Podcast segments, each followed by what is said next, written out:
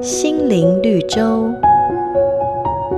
有一只一向很小气又很自私的狐狸，请他的好朋友鹤到家中用餐。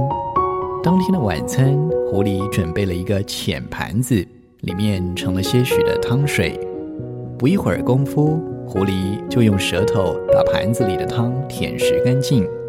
但是因为鹤这种鸟的嘴太长了，根本喝不到盘里的汤，所以呢，一顿饭吃下来什么也没吃到，只好饿着肚子回家。过了几天，变成鹤邀请狐狸来家中用餐，但是这一回，鹤把食物放进了口径细窄的瓶子里。受邀的狐狸只能够眼巴巴地看着鹤把长长的嘴伸进瓶子里大快朵颐，但是他自己却什么也吃不到。与人相处贵乎真心，圣经教导我们说，无论何事，你们愿意人怎样待你们，你们也要怎样待人。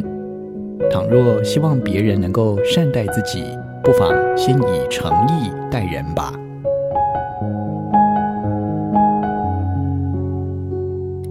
每个打动人心的故事，都是驱使我们改变、让我们成长的力量。